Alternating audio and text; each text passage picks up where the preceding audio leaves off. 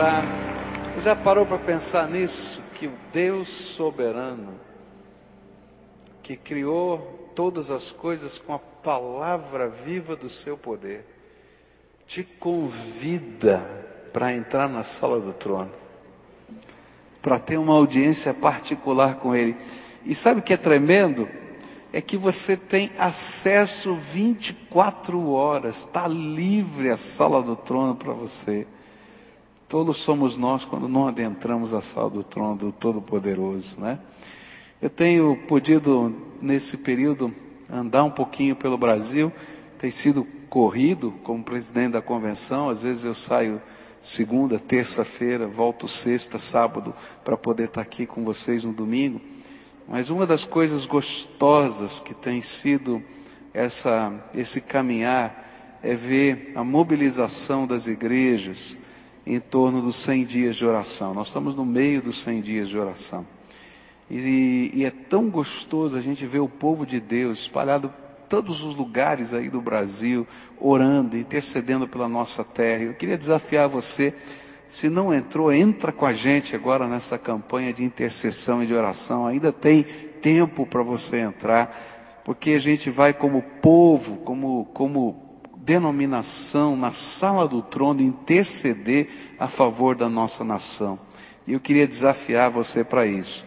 Tem um material que está lá na nossa livraria que você pode adquirir, não é? É um livro com, com todos os devocionais da campanha. Quanto está? Cinco reais? Seis? Eu não sei quanto é. Hã? Oito reais. Né, com todas as meditações, o nosso objetivo não é ganhar dinheiro, é só cobrir as despesas da publicação, mas a gente está junto ali orando com todos os outros irmãos espalhados aqui, falando: Senhor, abençoa a nossa nação, Senhor, abençoa o Brasil, Senhor, abençoa a nossa terra, e Deus vai ouvir a nossa oração. Outra dica que eu queria dar para você, você que é membro da nossa igreja, passa lá no estande da construção e pega o seu livro. Nós recebemos uma doação para que nós pudéssemos comprar dois mil livros esses dois mil livros, tem alguns que já estão com ele na mão ali, né? Dois mil livros, eles são, foram destinados para os membros da igreja, para as famílias dos membros da igreja, não é para cada membro, tá? Então você vai identificar a pessoa mais velha da sua família, não é? que é membro da igreja, e ele vai ser o cabeça da família, né? ele vai identificar por isso e aí é, você pode receber o livro. Tem muita gente falando, ah, mas eu sou frequentador, já faz 10 anos que eu sou frequentador. Vira membro. Não é verdade? Né? 10 anos frequentador, não quer se batizar ou não quer né, se transferir de uma. Se torna membro com a gente aqui, a gente resolve o problema rápido, tá? Então a gente está trabalhando assim. Ah, mas nós recebemos essa doação, se eu receber mais, eu dou para todos os frequentadores, mas eu não tenho como comprar mais. Gostaria de poder. Agora, vale a pena. Quem já está lendo o livro? Levanta a mão, quero ver aqui. Está valendo a pena? É benção na tua vida? Está sendo edificante? São experiências, né? No caminhar com Deus pela fé, são testemunhos de missionários, como Deus os sustenta, como Deus trabalha nas demandas financeiras da nossa vida mediante a fé. Queria que você abrisse a sua Bíblia no livro de Gênesis, capítulo 6. E nós vamos continuar estudando a palavra de Deus. E Gênesis capítulo 6, versículos de 1 a 8, vão nos dar aquilo que eu chamo de o prelúdio do dilúvio. Por que Deus teve que julgar a terra. E por que, que é importante a gente estudar o prelúdio, prelúdio do dilúvio? Porque Jesus, no seu sermão profético, ele vai dizer, porque assim como foi no dia, nos dias anteriores ao dilúvio, será também nos dias anteriores à volta dele nessa terra. Então, o prelúdio do dilúvio pode nos ensinar alguma coisa para os dias de hoje, para a nossa vida. Gênesis capítulo 6, versículos de 1 a 8, a Bíblia diz assim: Quando os homens começaram a ser numerosos sobre a face da terra, eles nasceram filhas. Os filhos de Deus viram que as filhas dos homens eram belas e tomaram como mulheres todas as que lhes agradaram. E Avé disse: Meu espírito não se responsabilizará indefinidamente pelo homem, pois ele é carne e não viverá mais do que 120 anos. Ora, naquele tempo e também depois, quando os filhos de Deus se uniam às filhas dos homens e estas lhes davam filhos, os nefilins habitavam sobre a terra, e estes homens famosos foram os heróis dos tempos antigos. E Avé viu que a maldade do homem era grande sobre a terra e que era continuamente mal todo o desígnio de seu coração. E Avé arrependeu-se de ter feito o homem sobre a terra e afligiu-se o seu coração. E disse Avé, farei desaparecer da superfície do solo os homens que criei, e com os homens os animais, os répteis e as aves do céu, porque me arrependo de os ter feito. Mas Noé encontrou graça aos olhos de Yahvé. Senhor Jesus, nós continuamos na tua presença, todo esse culto foi para o Senhor, em louvor e adoração ao Senhor.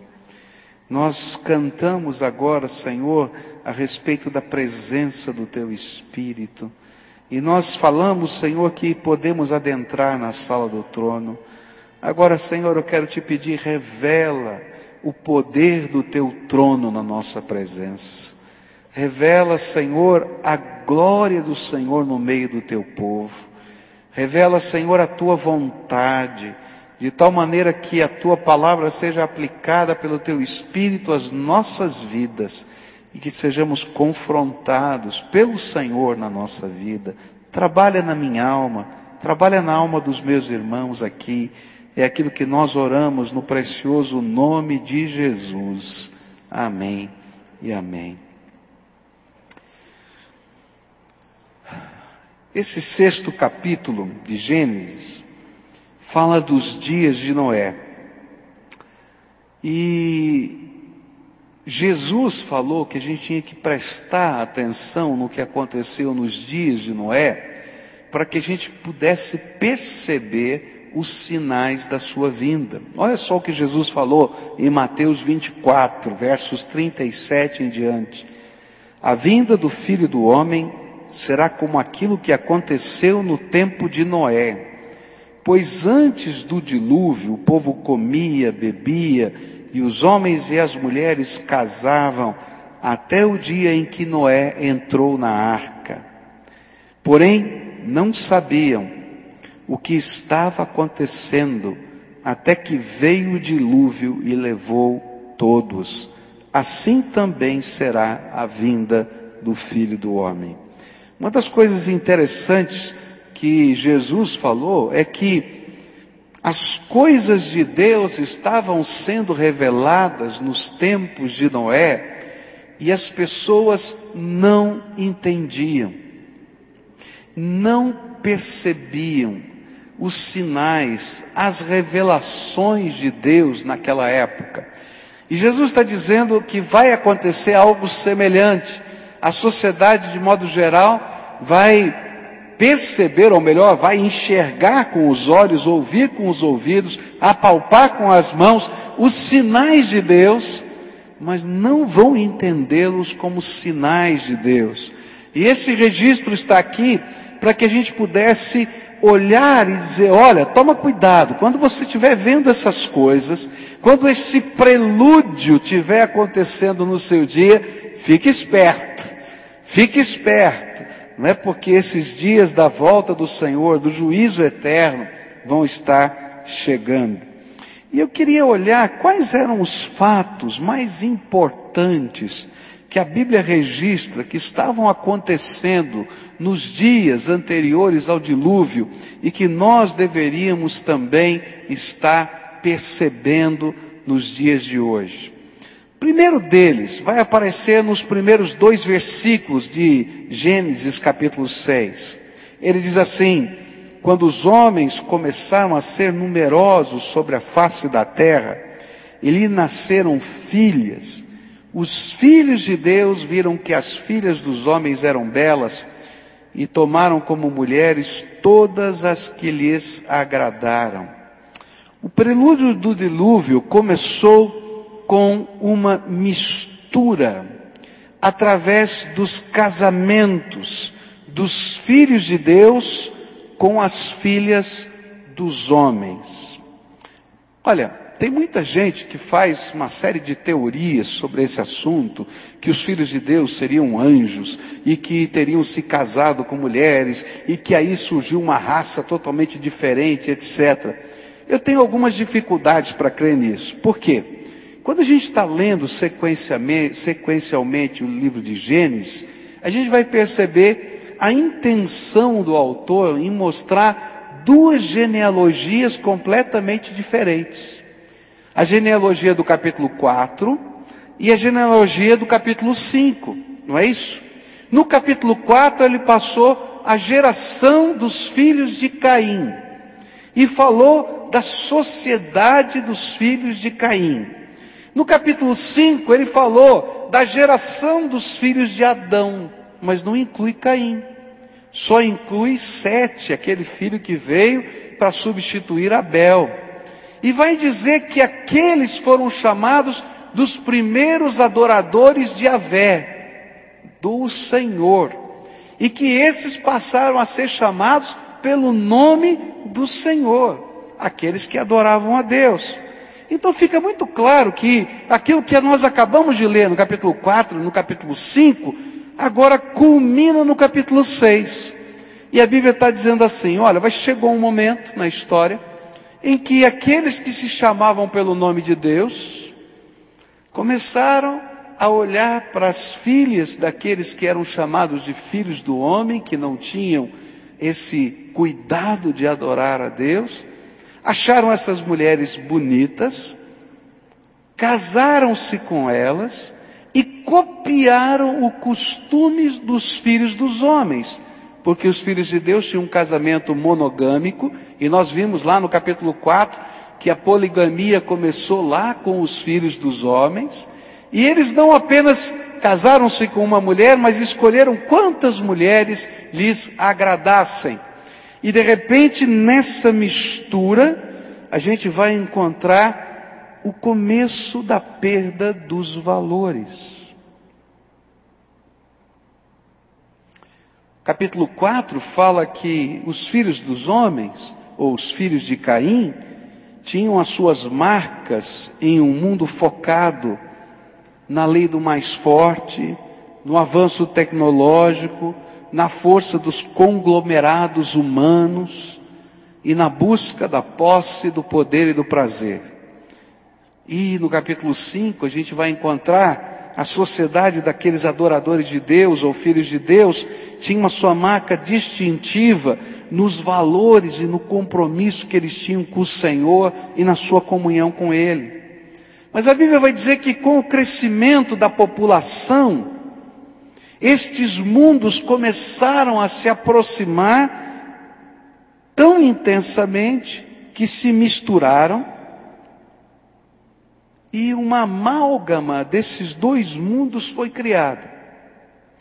E aí começa a surgir famílias que não mais conservam os valores da fé e da comunhão com Deus. E pouco a pouco os valores foram misturados. E vai prevalecendo a sociedade de Caim, a ponto de, na, no prelúdio do dilúvio, sobrarem apenas oito pessoas na terra identificadas como adoradores de Deus. Só oito pessoas de todo o mundo continuavam a preservar na sua família valores de adoração a Deus.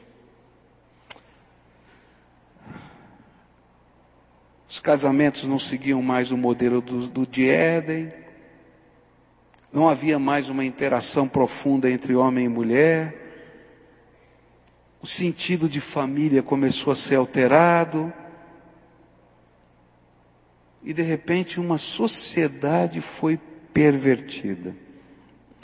Quando a gente estuda a história, a gente vai descobrir que um dos recursos mais bem sucedidos de Satanás para destruir a capacidade do povo de Deus de fazer diferença nessa terra é a condescendência.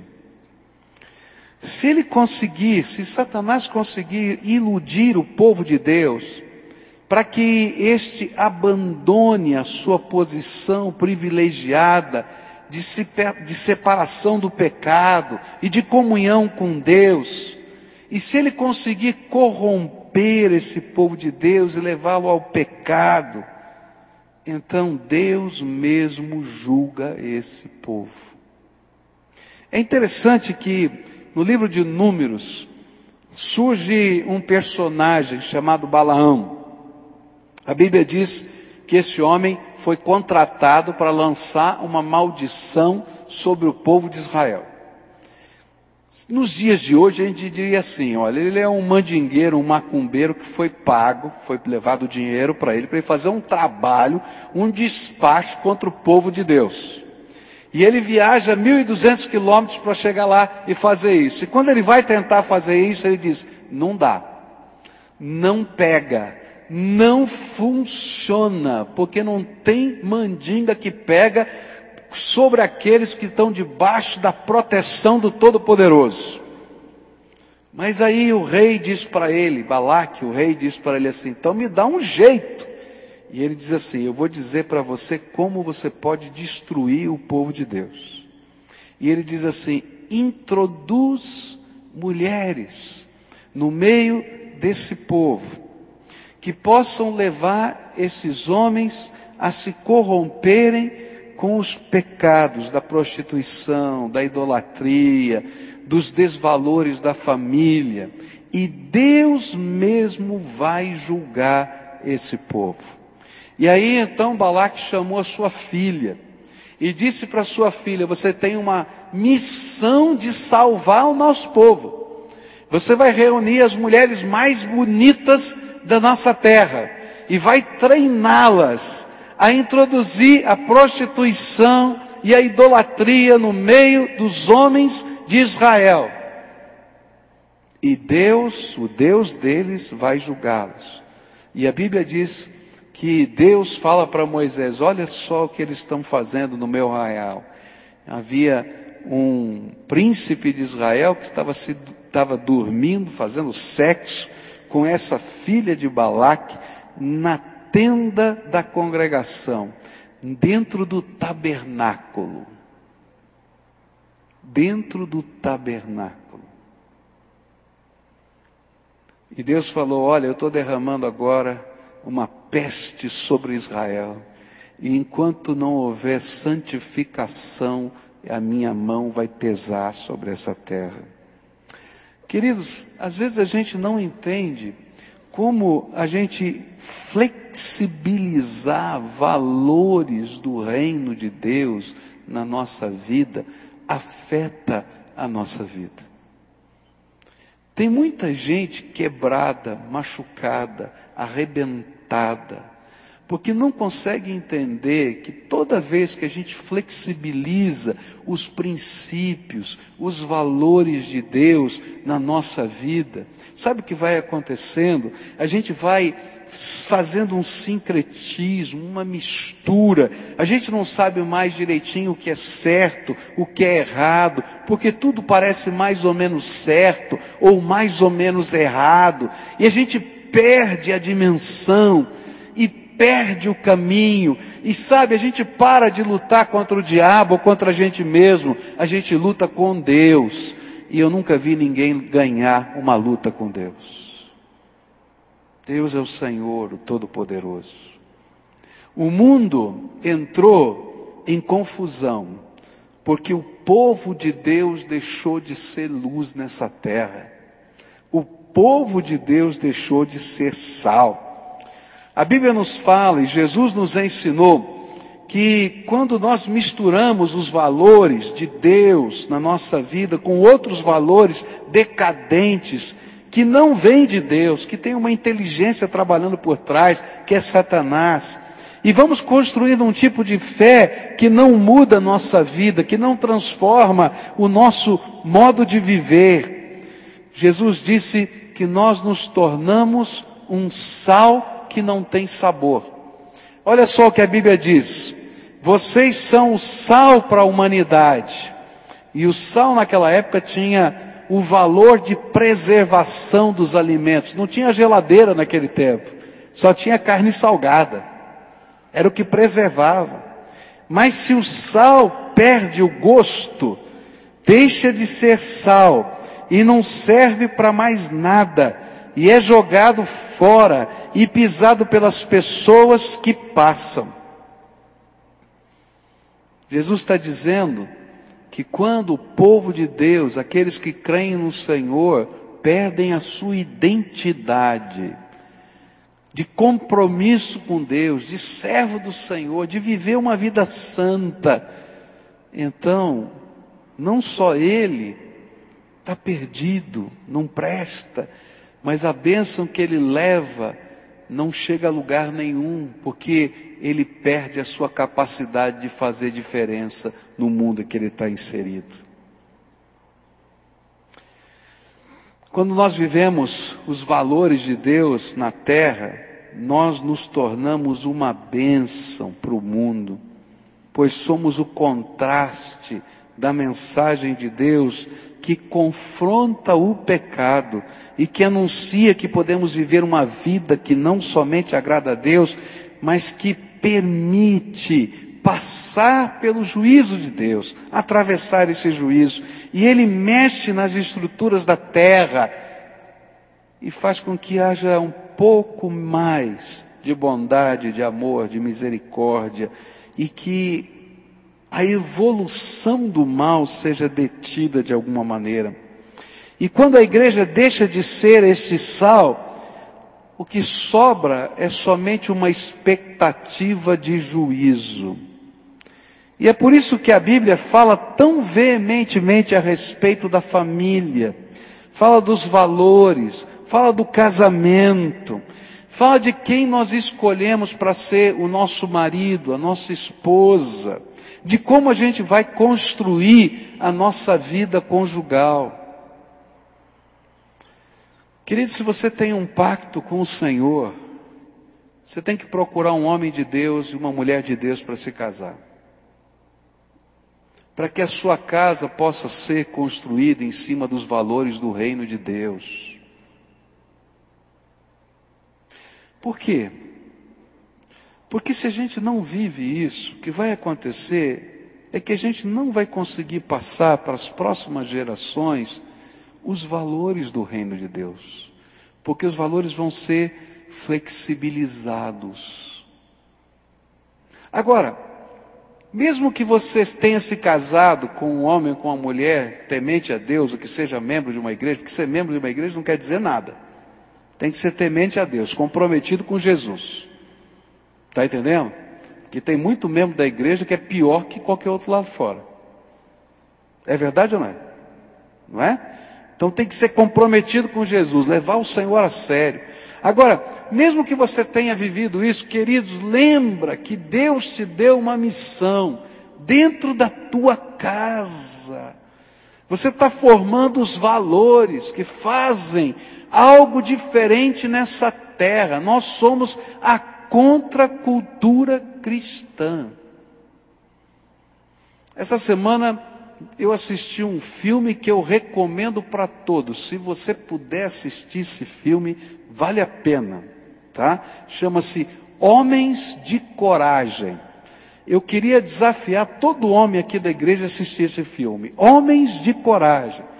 Fala de um grupo de homens que tomaram algumas decisões sérias na sua vida com relação à sua família, com relação à sua postura com Deus e assim por diante. Olha, vale a pena, porque nós temos que estar na contramão, às vezes, dos valores desse mundo, das propostas que são feitas e que todo mundo faz e que é normal, mas para nós não cabe, porque nós temos um compromisso com o Deus Todo-Poderoso. Quando essa mistura começa a acontecer, olha, toma cuidado, porque a sociedade vai perdendo os limites e os valores na vida.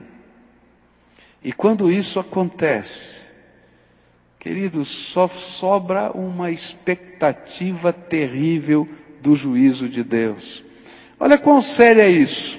Palavra de Deus vai dizer em 2 Coríntios 6, 14 a 18: Não se ponham em julgo desigual com descrentes, pois o que tem em comum a justiça e a maldade, ou que comunhão pode ter a luz com as trevas, que harmonia entre Cristo e Belial, que há de comum entre o crente e o descrente, que acordo há entre o templo de Deus e os ídolos, pois somos santuário do Deus vivo, como disse Deus, habitarei com eles e entre eles andarei, serei o seu Deus, eles serão o meu povo, portanto saiam do meio deles, separem-se, diz o Senhor, não toquem em coisas impuras, e eu os receberei, e lhes serei pai, e vocês serão meus filhos e minhas filhas, diz o Senhor Todo-Poderoso. Queridos, toma cuidado, porque a gente sofre uma série de pressões. Tem muitos jovens aqui, você sofre a pressão dentro da sua juventude de viver o tipo de namoro que se vive no dia a dia aí, que na verdade não é um namoro, é um test drive. Literalmente. Você vai testar e experimentar tudo com essa pessoa. E se não der certo, descarta. Isso não é valor de Deus, não. E no tipo de sociedade que a gente está vivendo, isso vale para homem e para mulher, igualzinho. Tá? E eu vou dizer, tem mulher mais agressiva nesse aspecto do que homem. E sabe, o que é vantagem nesse mundo é quantos mais você experimentar. Contam vantagem do número de pessoas que você experimentou ou com quem você dormiu. Queridos, isso não é valor do reino de Deus. O valor do reino de Deus é você descobrir uma pessoa especial, com quem você vai dividir toda a sua vida, por todo o tempo da sua vida. E sabe de uma coisa? Lá dentro da alma humana existe um desejo de encontrar essa pessoa especial. Então, não se deixa levar por esses caminhos que são descaminhos. A gente vive numa sociedade em que certo e errado, dentro da filosofia da nova era, nada mais são, ou bom e mal, bem e mal, nada mais são do que dois polos de uma mesma energia. E por isso você precisa ter um pouquinho de bom e um pouquinho de mal, para poder ter o motor da vida funcionando. Queridos, essa não é a visão de Deus. Essa é a visão desse mundo que, que vai misturando tudo e que não faz separação entre uma coisa e outra. Não é assim que funciona. Eu me lembro de alguns anos atrás, quando estava ainda trabalhando numa, em São Paulo, e era presidente da, da mantenedora do Colégio Batista em São Paulo. Nós tivemos um problema, tivemos que expulsar um aluno do terceiro ano é, do ensino médio. E naquele momento chamamos a família para conversar, porque aquele aluno foi a gráfica da escola e roubou as provas daquela gráfica. E aí então vieram os pais e nós tivemos que conversar com eles para dizer: olha, nós estamos com uma situação muito séria. O seu filho roubou as provas, pegou as provas e vendeu cópias destas provas para outros alunos. E o pai olhou para nós e disse assim: Isso não é problema do meu filho. O problema da escola é que não tem uma segurança muito boa. E aí a gente olhou, bom, se o senhor pensa assim, então quero dizer que o seu filho está expulso. Mas ele está no terceiro ano, ele vai perder o vestibular. Isso não é mais problema meu, é problema seu, que não cuidou da segurança do seu filho. Ué, não é verdade? Queridos, essa é a mentalidade que a gente vive hoje. Nos tempos de Noé era assim. Uma sociedade que não valoriza a família. Uma sociedade em que o pai não se torna responsável pelos seus filhos. Uma sociedade que não tem valores. É uma sociedade perdida. É uma sociedade que está se implodindo e que sobra o juízo de Deus. A palavra de Deus vai dizer que essa era uma das razões do porquê o mundo vai passar pelo, por esse dilúvio, por esse juízo de Deus. Segunda, segunda situação que acontecia naquele tempo, vai aparecer no versículo 4. Ora, naquele tempo, e, e também depois, quando os filhos de Deus se uniam às filhas dos homens e esses lhes davam filhos, os nefilins habitavam sobre a terra, e estes homens famosos foram os heróis dos tempos antigos. O segundo fato que se tornou um prelúdio para o dilúvio foi a veneração de falsos heróis. Um povo que perde os seus valores, constrói referenciais de vida que os levam a se perderem ainda mais.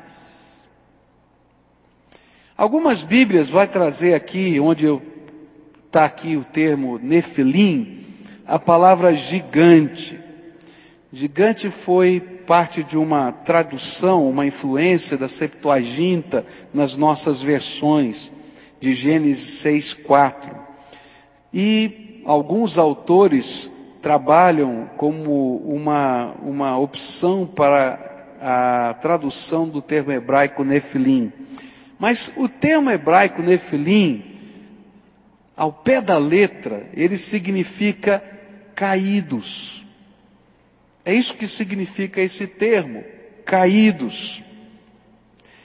E a Bíblia está dizendo o seguinte: estes caídos, estes que tinham se misturado e perdido a sua identidade e caíram da fé, estes caídos que se afastaram dos valores de Deus e que abraçaram os valores da violência e da subjugação do mais fraco, foram os que se tornaram os heróis daquela geração. A filosofia do mundo daquele tempo, de Caim, e que começou a se misturar com o mundo de Adão e Sete, era que prevalece o mais forte. O mais importante é o mais poderoso. O mais importante é aquele que mostra a sua força. Eu não sei se você sabe, mas para entrar numa das gangues urbanas, e eu estou falando de gangue urbana porque existe gangue urbana aqui em Curitiba, tá? algumas gangues urbanas têm um rito de iniciação. Como é que você pode provar que você é apto para entrar na gangue? Tá? Algumas delas, não todas, sabe o que fazem? Juntam o grupo e dão uma surra no candidato batem até o cara quase desmaiar. Se ele aguenta o tranco, ele pode ser membro da gangue. E ele vai ser o primeiro a bater do próximo que quiser entrar. E, sabe, esses caras se tornam os heróis dos nossos adolescentes. Você está entendendo? A Bíblia está dizendo o seguinte: quando o mundo começa a torcer pelo bandido, aplaudir o bandido, e fazer dele o seu referencial, e a gente quiser imitar o jeitão, então toma cuidado, porque o que sobra é só juízo. Porque a gente perdeu o sentido de quem pode ser modelo para a nossa vida. E queridos, às vezes a gente está olhando de uma maneira muito sutil, Satanás inverte os valores na nossa vida. Sabe como é que Satanás usa nos dias de hoje para inverter os valores da nossa vida? Ele usa a mídia. Quantas vezes você assistindo um filme, assistindo uma novela, não se viu torcendo pelo bandido? Fala a verdade. Não é verdade? Quero dizer, porque a mídia trabalha para mostrar o bandido diferente, ele não é tão bandido. Ele é mais ou menos bandido. Não é? E aí a gente fica torcendo pelo bandido e a gente fica pensando, sabe, é, a vida é mais ou menos assim. Todo mundo é um pouco bandido, todo mundo é um pouco santo, todo mundo, né? E a gente vai se misturando. Queridos, quando a gente não tem parâmetros para a nossa vida, a gente está perdido, a Bíblia diz. Você está perdido. E o pior é que você vai influenciar a próxima geração, que vai ser mais perdida ainda. Porque alguns das gerações anteriores os parâmetros eram um pouquinho mais fortes e definidos. A Bíblia diz que os heróis daquele tempo se, se tornaram os caídos. E aí, sabe o que aconteceu? Olha só o verso 5 do texto, ele diz assim: E Yahvé viu que a maldade do homem era grande sobre a terra e que era continuamente mal todo o desígnio do seu coração. Porque, queridos, nessa mistura não sobra nada, a gente se perde. E a grande pergunta que fica é: quem são os seus heróis? Quem são os seus modelos? Quem são as pessoas que você está desejando imitar? Tem alguns empresários que querem ser o Eike Batista.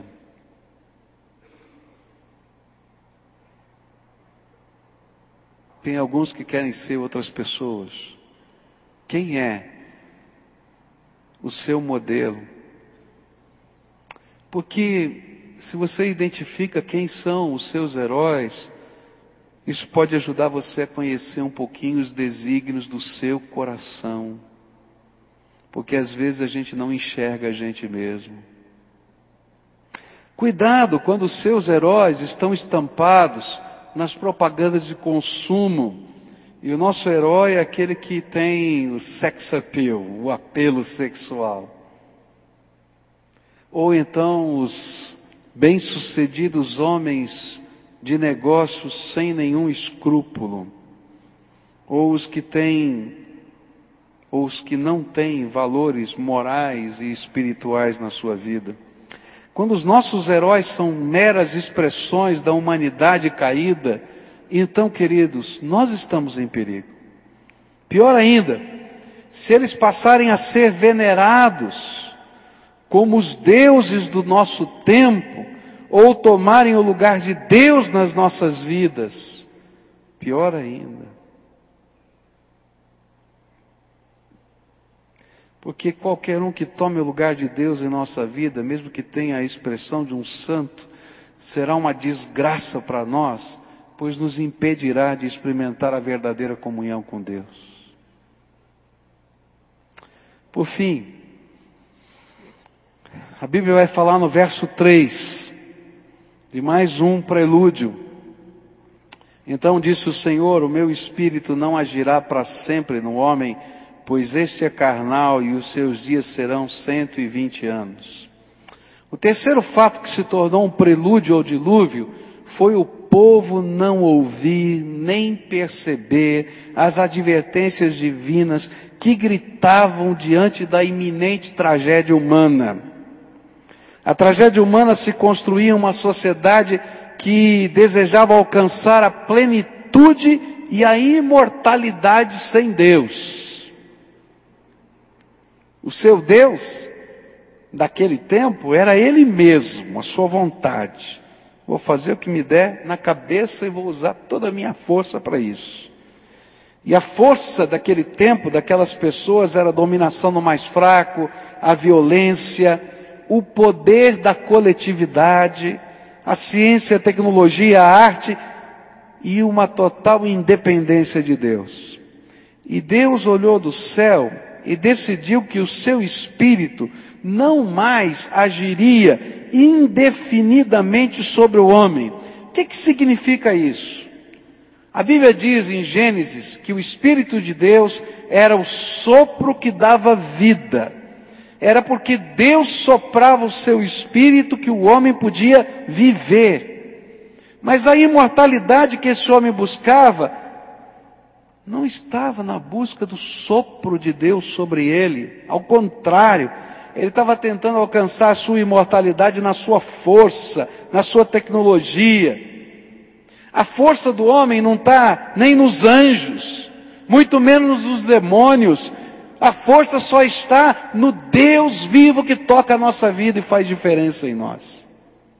E então Deus desejou, decidiu sinalizar para este homem a sua decadência. E se a gente olha Gênesis 2, 3, 4 e 5, quantos anos viviam os homens naquela época? 600, 900 anos.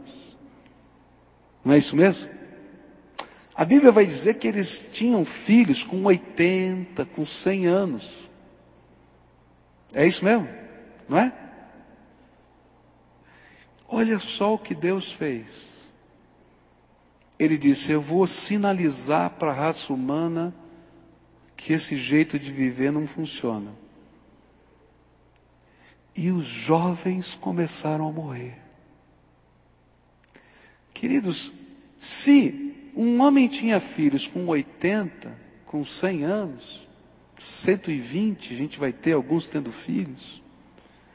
Se ele limita a idade aos 120 anos para nós, parece um absurdo, né? É tanto, né?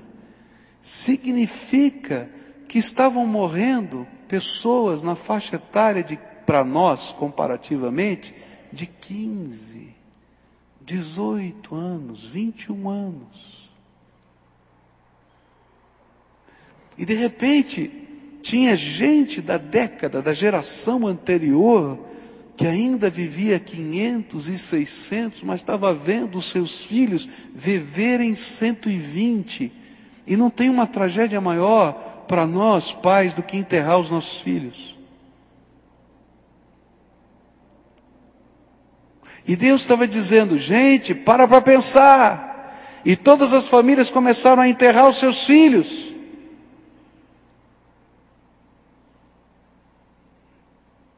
Mas eles não conseguiam enxergar que Deus estava falando com eles. Que a vida é o sopro de Deus em nós. E eles continuavam no mesmo rumo, na mesma intenção. E queridos, quando eu li esse texto, eu me lembrei de Apocalipse 16. Apocalipse 16 fala da volta do Senhor Jesus e dos sinais que vão acontecer antes da volta do Senhor Jesus. E olha só o que a Bíblia fala de como as pessoas reagiam aos sinais da volta do Senhor Jesus. Elas sofreram queimaduras dolorosas causadas por esse fogo. O sol ia começar a machucar a pele das pessoas, a Bíblia está dizendo. E amaldiçoaram o nome de Deus, que tem autoridade sobre essas pragas mas não se arrependeram dos seus pecados e nem louvaram a glória de Deus. E então o quinto anjo derramou a sua taça sobre o trono do monstro, cujo reino ficou na escuridão, e as pessoas mordiam a língua de dor, e por causa das suas dores e feridas amaldiçoavam a Deus do céu, porém não abandonaram as coisas más que faziam. O que a Bíblia está dizendo é que no tempo de Noé, Deus começou a revelar progressivamente o seu juízo sobre a terra.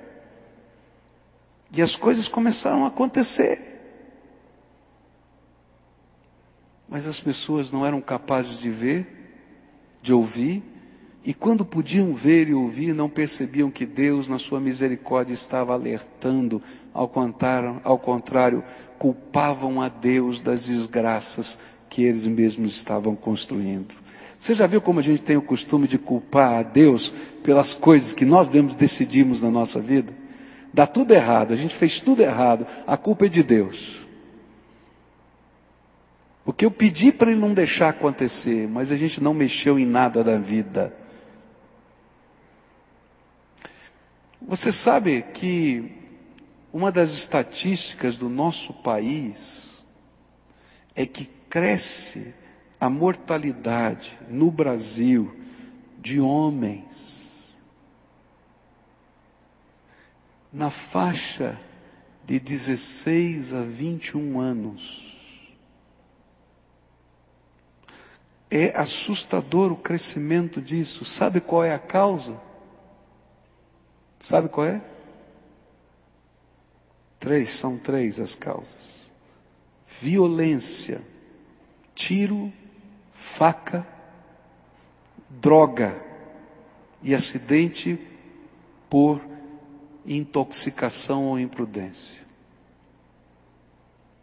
e cresce a ponto de ser uma das mais altas taxas de mortalidade de seres do sexo masculino no Brasil.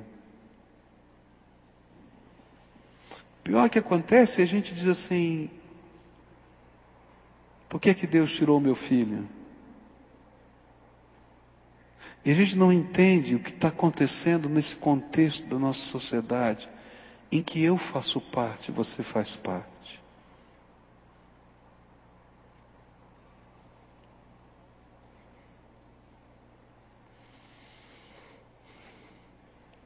E aí, quando Deus olhou que esse povo não enxergava os sinais, Deus decidiu então derramar um juízo sobre toda a terra. Versículos 6 e 7: Yahvé arrependeu-se de ter feito o homem sobre a terra, e afligiu-se o seu coração. E disse Yahvé: Farei desaparecer da superfície do solo os homens que criei e com os homens, os animais, os répteis e as aves do céu, porque me arrependo de os ter feito. E quando a gente olha para tudo isso, a gente diz: o que, que a gente faz? E aí o verso 8 aparece de uma maneira tão tremenda. Mas Noé encontrou graça aos olhos de Yahvé. E Hebreus 11 vai falar para a gente como é que essa graça foi trabalhada na vida de Noé. Sem fé, verso 6, ninguém pode agradar a Deus, porque quem vai a Ele precisa crer que Ele existe e que recompensa os que procuram conhecê-lo melhor. Foi pela fé que Noé ouviu os avisos de Deus sobre as coisas que iam acontecer e que não podiam ser vistas. Noé obedeceu a Deus e construiu uma arca em que ele e a sua família foram salvos. E assim Noé condenou o mundo e recebeu de Deus a aprovação que vem por meio da fé. Ao mesmo tempo em que a nossa fé em Cristo é o caminho que conduz à graça salvadora e restauradora de Deus, ela também é o decreto de condenação, sem direito à apelação, pois apesar de tudo que somos, Deus ainda desejou derramar graça sobre nós. E o caminho de Noé foi crer e se comprometer com o caminho de Deus a despeito de ser uma verdadeira contradição diante do caminho daquele mundo. Agora, hoje de manhã a gente ouviu um testemunho lindo, né, da irmã Antônia, né? Ela deu testemunho 94 anos aqui. Ela disse da sua conversão. E ela disse assim: "Meu pai era muito rigoroso. E quando o pastor disse que eu, nós queríamos, eu e minha irmã, sermos batizados, batizadas, é, ele disse: tudo bem, elas podem se batizar, podem ser batizadas, não tem problema. Mas quando chegar em casa, eu vou batizar de novo. E ela disse assim: achei interessante isso. Meu pai fabricava reios. E ele preparou um para nós. E quando nós chegamos do batismo, com os vestidos todos bonitinhos que a mamãe tinha lavado roupa para poder comprar e fazer para nós, ele bateu na gente de tal maneira que os vestidos foram cortados e manchados pelo sangue dos arreios que nos feriram. E ele nos disse: quando vocês voltarem àquela igreja, vocês vão apanhar de novo. E aí elas colocavam um caixote do lado de dentro da janela do quarto e um caixote do lado de fora da janela na, no sítio. Para domingo de manhã cedinho subir na janela, descer, ir para a igreja e voltar para esperar o arreio. Por que, que eu estou falando isso? Você pode imaginar o que significava oito pessoas em todo o mundo dizerem: Deus tem um caminho de salvação e graça para a minha vida. Mas não é só para mim, é para você. Você pode imaginar como ele foi ridicularizado, como ele foi. Queridos, não tem um evangelho que não exija de nós contempla, não exija, que exija de nós só contemplação e adoração, levantar as mãos.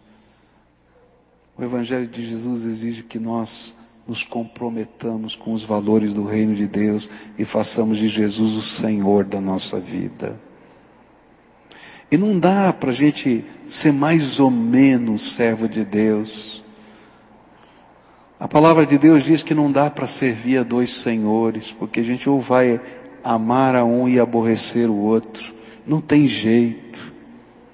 E o que a palavra de Deus está ensinando para nós é que um dos prenúncios do dilúvio é quando a gente não entende que a graça, essa graça salvadora, essa graça poderosa, essa graça transformadora, essa, essa graça que pega a gente quebradinho, arrebentado, é a graça que pede para a gente se comprometer com Ele e servi-lo de todo o nosso coração, com toda a nossa alma, com todas as forças do nosso ser.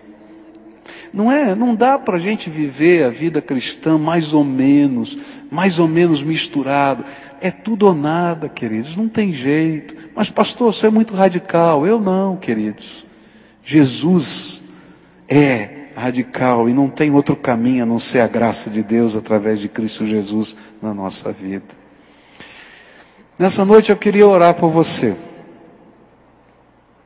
Quando a gente olha para tudo isso, eu fico, eu falei agora no seminário, no começo do ano aqui do Paraná, aos alunos que estavam entrando no seminário, eu falei uma coisa que eu sinto no meu coração. Eu estou chegando no fim do meu ministério, tenho alguns anos pela frente. Não tenho muito mais. E aqueles meninos que vão sair do, seminário, eu ainda vou pegar a fase do crescimento evangélico. Mas aqueles meninos que estão saindo do seminário, eles vão ter que pastorear os desiludidos dessa terra. Sabe por quê? Porque tem muita gente abraçando um evangelho que não pede compromissos de Deus na nossa vida. E queridos, esse evangelho não existe. Hoje a gente aprende a negar-se a si mesmo, tomar a cruz e seguir Jesus com interesse de alma, ou não existe caminhar com Deus. Não é um legalismo, é graça. Mas é uma graça que não é graça barata. Ela pagou, foi pago um alto preço por você, que foi o sangue de Jesus vertido na cruz do Calvário.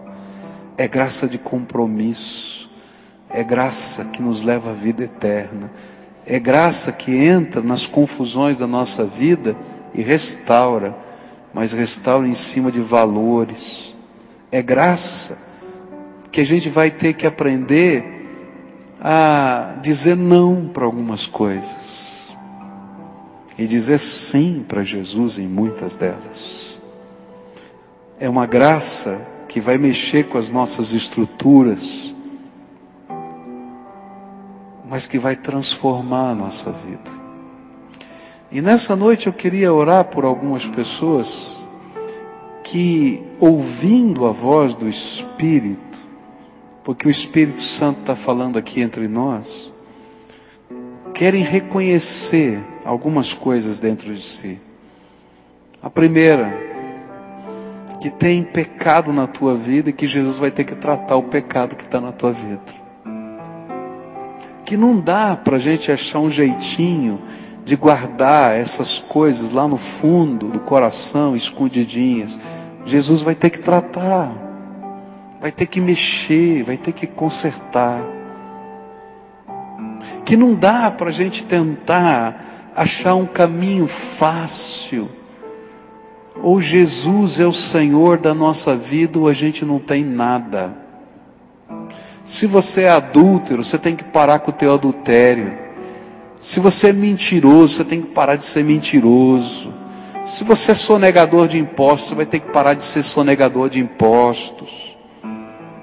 Se você é uma pessoa que tem um jeitinho para as coisas, você vai ter que parar com isso, porque ou Jesus é o Senhor, porque não tem esse meio termo, ou Ele é ou Ele não é. É isso que a Bíblia está falando. E você vai precisar se comprometer com Jesus, senão você não vai conseguir fazer isso. Porque é na força e no poder dessa graça, que a gente faz as coisas. O Senhor falou para Noé, a gente vai estudar semana que vem. O Senhor vai falar para Noé: olha, vou te dar um caminho para a salvação, mas é esse jeito. E ele vai falar: ó, você vai pegar a madeira e vai construir uma arca do jeito que eu estou falando. E queridos, Deus falou para ele: vai chover. E a Bíblia diz que nunca tinha chovido na terra, que era uma neblina densa que regava a terra. E ele diz: vai cair água do céu. e eu acho que Noé não entendeu. E ninguém da sua época entendeu. Mas ele creu e obedeceu. E ele gastou tempo fazendo isso. E o tempo em que ele construía a arca era um sinal de Deus de misericórdia para aquelas gerações que estavam vendo as coisas acontecerem. Deus tem usado de sinais de misericórdia com você, meu filho. Ele tem feito coisas na tua vida, ele tem mexido no teu coração, ele tem mexido na tua família, ele tem, olha, colocado a mão de poder para dizer: Filho, acorda, só eu, mais ninguém. Mas você precisa se comprometer comigo. E nessa noite eu queria convidar você para tomar um compromisso com Jesus, para viver do jeito dele, da maneira dele, para aprender a caminhar com Jesus, para aprender a ser pai, para aprender a ser mãe, para aprender a ser marido, para aprender a ser empresário, para aprender a ser profissional, do jeito de Deus, não dos outros jeitos.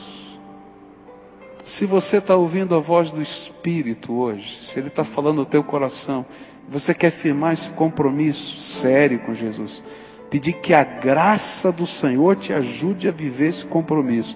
Eu vou convidar você a sair do seu lugar e vir aqui à frente para a gente orar. E eu sempre explico isso e vou explicar de novo. Não é porque aqui é poderoso, não é porque a mão do pastor tem a bênção, não. É só para você saber se você quer ouvir a voz de Deus ou não.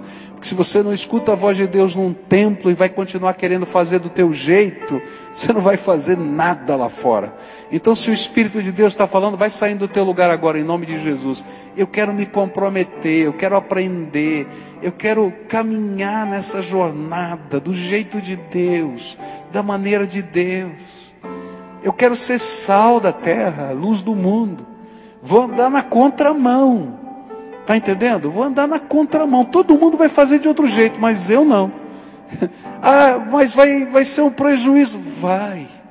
Vai, querido, vai ser um prejuízo. Vai ser um prejuízo aos olhos dos homens. Mas vai ser lucro ao, aos olhos daquele que é o Senhor dos céus e da terra.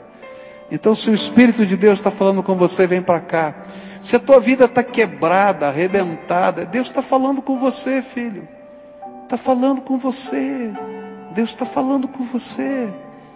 Então vem em nome de Jesus, vem para cá, para a gente trabalhar esses valores, trabalhar essas coisas de Deus. Talvez a sua casa precisa ser restaurada. E você não vai conseguir fazer isso sem a graça de Deus na tua vida. Vem para cá. Se Jesus está falando com você, vem para cá. Vem para cá. Quero orar com você em nome de Jesus. Venha.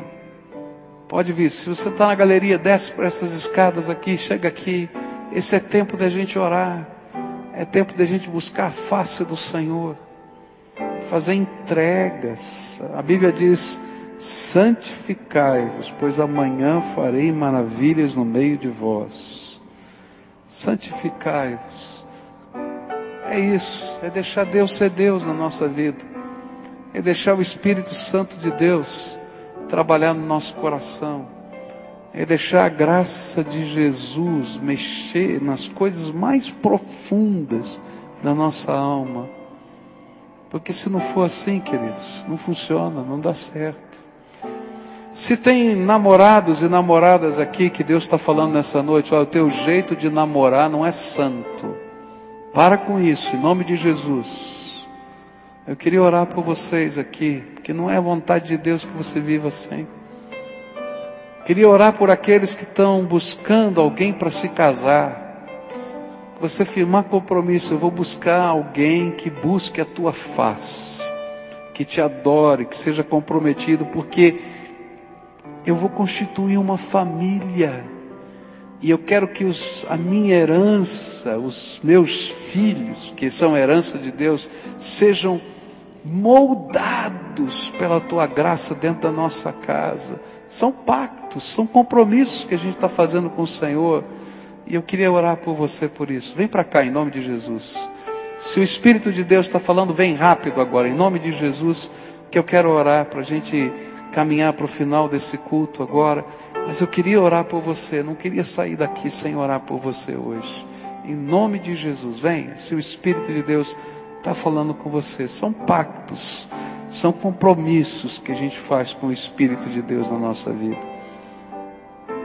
Santifica a tua vida, santifica o teu corpo ao Senhor, santifica a tua inteligência ao Senhor eu não vou deixar que as filosofias desse mundo se misturem com a tua palavra. A tua palavra vai prevalecer sobre qualquer filosofia desse mundo no meu coração. Me ajuda, Jesus. Me ajuda, por favor. Quero orar por você. Isso. Queria que nós estivéssemos orando agora. Se tem mais alguém para vir, vem agora, em nome de Jesus. Pode vir, tá?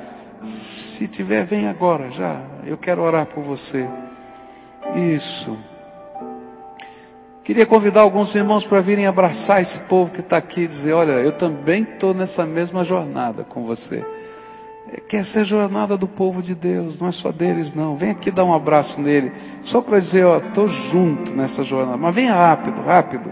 Todo o povo de Deus aí que sentir no coração o desejo de ser bênção hoje, vem dar um abraço aqui em alguém que está aqui, né?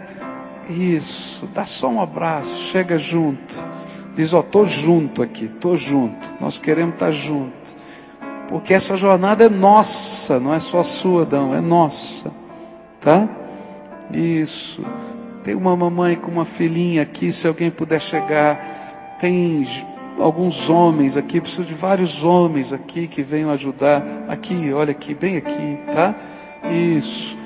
Tem vários aqui, tem algumas senhoras aqui desse lado, algumas jovens aqui desse lado. Se alguém puder chegar, tem uma multidão aqui nesse corredor. Chega junto aí, aumenta a multidão aí. Chega junto, só dá um abraço. É dizer, olha, essa caminhada é nossa, não é tua não. É nossa, nós estamos juntos. Graças a Deus que não tem só oito. Louvado seja Deus. Tem muito mais. que Deus tem levantado nessa terra, não é? Agora, nós vamos orar, tá bom? Nós vamos orar juntos aqui. A primeira oração é a sua.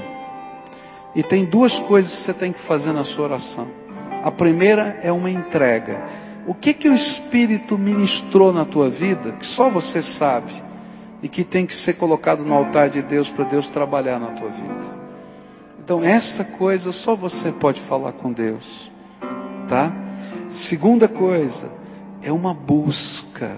Jesus, enche o meu coração da tua palavra, do teu amor, do teu poder, para que eu possa viver isso na graça do Senhor. Então, usa as tuas palavras do teu jeito, faz a tua entrega invoca a bênção do Senhor, a intervenção do Espírito, porque algumas coisas são uma mudança radical. E você vai ter, precisar do poder do Senhor na tua vida. Pede isso para Ele. Clama ao Senhor, clama. Confessa, diz para Ele o que está aí, que Ele mostrou para você, sabe? Entrega, entrega de verdade, deixa lá no altar dele e pede a intervenção dele para não ficar nenhum buraco. Mas esse buraco que parece que vai ficar vai ser cheio pela graça do Senhor na tua vida. Agora eu quero orar por você. Senhor Jesus, aqui tem um povo que é teu, precioso, amado, especial. Eu te louvo porque o Senhor já escolheu um novo nome para eles. Não é o nome do batismo, não é o nome que está no registro, é um nome que um dia eles vão receber numa pedrinha branca, e esse nome vai ser o nome de toda a eternidade. E eu te louvo porque esse nome, algumas coisas, porque o sentido desse nome que o Senhor vai dar para eles representam as marcas da transformação do Senhor na vida deles. E nessa hora eu quero te pedir, Senhor, que o Senhor esteja derramando a tua graça. E que, Senhor, o sangue de Jesus, o teu filho, purifique de todo pecado, de toda mistura, de tudo aquilo que o Senhor olhava e dizia, não alegria é que nessa hora a graça do Senhor e o poder do Espírito venham e que haja transformação nessas vidas. Ó oh, Pai, eu não sei como, mas mexe na casa, mexe nos negócios, mexe no namoro, mexe no casamento, mexe, Senhor, no relacionamento pais e filhos. Mexe, Senhor, mudando os heróis, Senhor. Mexe, Senhor de tal maneira que a alegria do Senhor esteja na vida desses teus filhos e que o temor do Senhor se torne o princípio de toda sabedoria na vida deles. Por isso, Pai, eu te peço, abra as janelas dos céus e revela o teu trono para eles e que eles sejam benditos do Senhor. É aquilo que eu oro em nome de Jesus. Amém e amém. Fica de pé.